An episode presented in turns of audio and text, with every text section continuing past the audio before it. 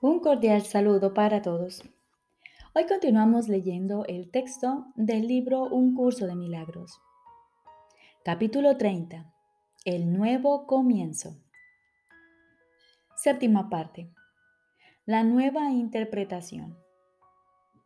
¿Cómo iba a haber dejado Dios que el significado del mundo estuviese sujeto a tu interpretación? Si hubiese hecho eso, el mundo no tendría significado pues es imposible que el significado de algo cambie constantemente y que aún así sea verdad. El Espíritu Santo ve en el mundo un solo propósito, el cual es eternamente inmutable. Ninguna situación puede alterar este objetivo, sino que tiene que estar de acuerdo con él, pues solo si el objetivo del mundo pudiese cambiar con cada situación, Podría cada una de ellas estar sujeta a diferentes interpretaciones cada vez que se pensase en ellas. Tú añades nuevos elementos al guion que escribes para cada minuto del día. Y así todo lo que sucede ahora tiene otro significado. Elimina algún elemento y el significado cambiará consecuentemente. ¿Qué reflejan tus guiones sino tus planes acerca de cómo debería transcurrir el día?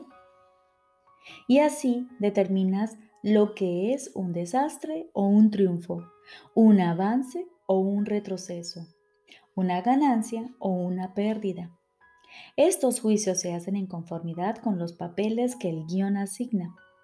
El hecho de que de por sí no signifique nada queda demostrado por la facilidad con que estas designaciones cambian a la luz de otros juicios que se hacen acerca de diferentes aspectos de la experiencia.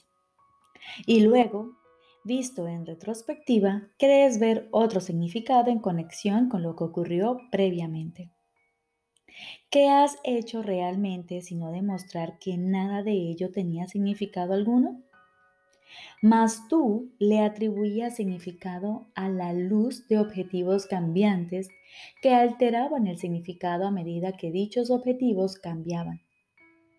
Solamente un propósito firme puede otorgarle a cualquier acontecimiento un significado estable. Pero tiene que otorgárseles a todos ellos el mismo significado. Si a cada acontecimiento se le otorga un significado diferente, ello quiere decir que cada uno de ellos tiene un propósito diferente. Y ese sería todo el significado que tendrían. ¿Qué clase de significado sería ese? ¿Cómo puede ser que el significado de significado sea confusión? La percepción no puede estar fluctuando constantemente y al mismo tiempo tener un significado estable en alguna parte. El miedo es un juicio que nunca está justificado. Su presencia no significa nada, excepto que sirve para mostrarte que escribiste un guion tenebroso y que como resultado de ello tienes miedo. Pero no porque la cosa que temes tenga de por sí un significado temible.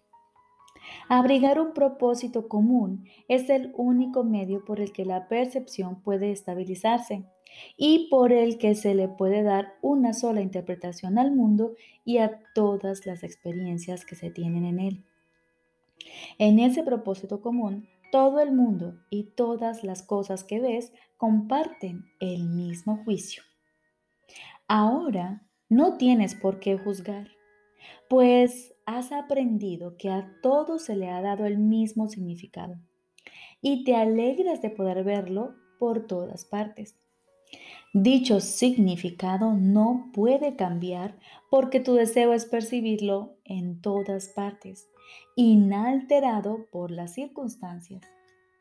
Por lo tanto, se lo otorgas a todos los acontecimientos y dejas que ellos te ofrezcan estabilidad a ti. Librarte de juzgar radica simplemente en esto. Todas las cosas tienen el mismo propósito, el cual tú compartes con todo el mundo, y no hay nada en el mundo que pueda oponerse a ese propósito, pues es el propósito de todas las cosas y también el tuyo. Tener un mismo propósito pone fin a todas las ideas de sacrificio, las cuales no pueden sino atribuir un propósito para el que gana y otro para el que pierde. Sin esta idea no podría haber pensamientos de sacrificio. Y es esta idea de que puede haber diferentes objetivos lo que hace que la percepción oscile y el significado cambie. Con un objetivo unificado esto se vuelve imposible, pues tu conformidad hace que la interpretación sea estable y duradera. ¿Cómo se iba a poder entablar la comunicación mientras los símbolos que se usan tengan diferentes significados? El objetivo del Espíritu Santo ofrece una sola interpretación, la cual tiene significado para ti y para tu hermano. Y así te puedes comunicar con él y él contigo. Cuando se usan símbolos que ambos podéis comprender, se deja de sacrificar el significado. Todo sacrificio supone la pérdida de tu capacidad de ver la conexión que hay entre todos los acontecimientos. Pues si se observan por separado, no tienen ningún significado, ya que les falta la luz bajo la cual se pueden ver y comprender. Y así carecen de propósito y no se puede entender cuál es su finalidad. Ningún pensamiento de pérdida significa nada pues nadie está de acuerdo contigo con respecto a su significado. Es parte de un guion disparatado que no puede ser interpretado de manera que tenga sentido. Siempre será ininteligible. Esto no es comunicación. Tus sombríos sueños no son más que los absurdos guiones que escribes por tu cuenta mientras duermes. No trates de encontrar significado en sueños de separación. Solo los sueños de perdón se pueden compartir, pues significan lo mismo para ti que para tu hermano. No hagas interpretaciones desde una perspectiva de soledad, pues lo que veas no tendrá ningún significado y lo que representa cambiará. Y tú creerás que el mundo es un lugar incierto por el que caminas en peligro, lleno de incertidumbre. Son únicamente tus interpretaciones las que carecen de estabilidad, pues no están en armonía con lo que realmente eres. Es este un estado tan peligroso en apariencia que es imposible que no surja el temor. Hermano mío, no sigas por ese camino. Tenemos un solo intérprete y a través del uso que Él hace de los símbolos nos unimos. Y así todos ellos tienen el, mismo significado para todos nosotros. Nuestro idioma común nos permite hablar con todos nuestros hermanos y entender con ellos que el perdón se nos ha otorgado a todos y que por lo tanto podemos comunicarnos nuevamente.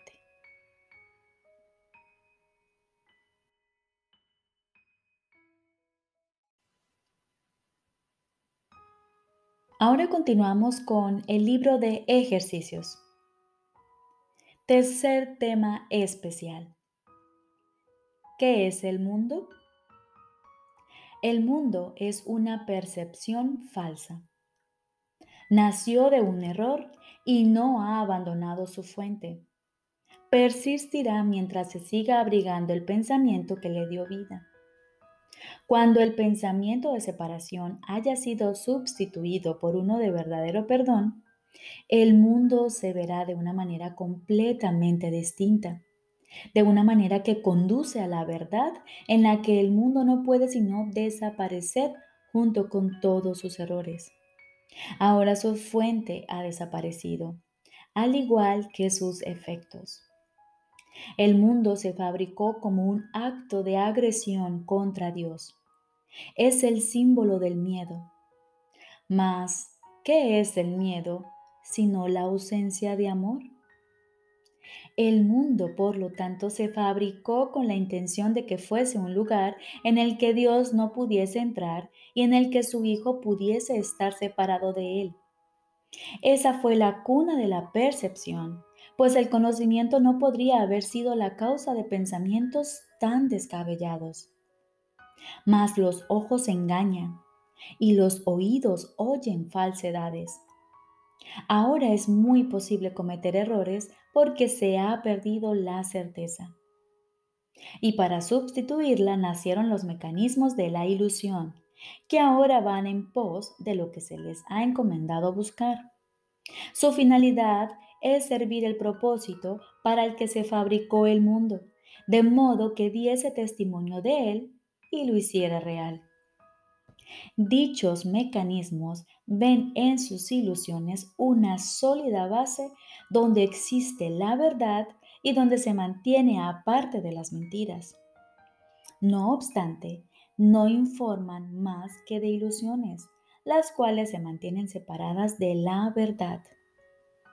Del mismo modo en que el propósito de la vista fue alejarte de la verdad, puede asimismo tener otro propósito.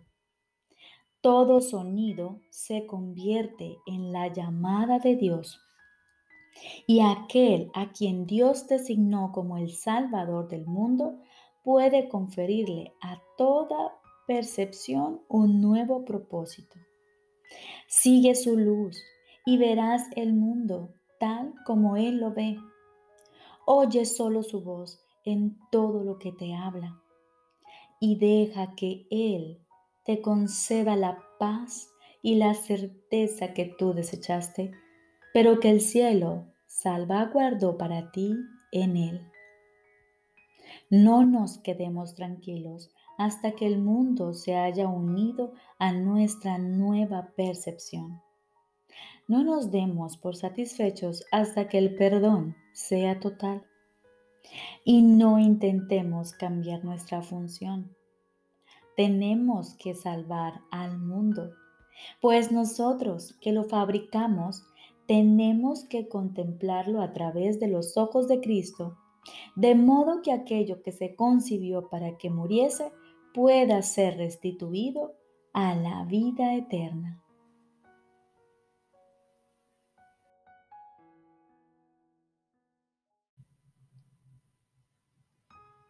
Lección número 241. En ese instante santo llega la salvación. En este instante santo llega la salvación. Qué alegría tan grande la de hoy.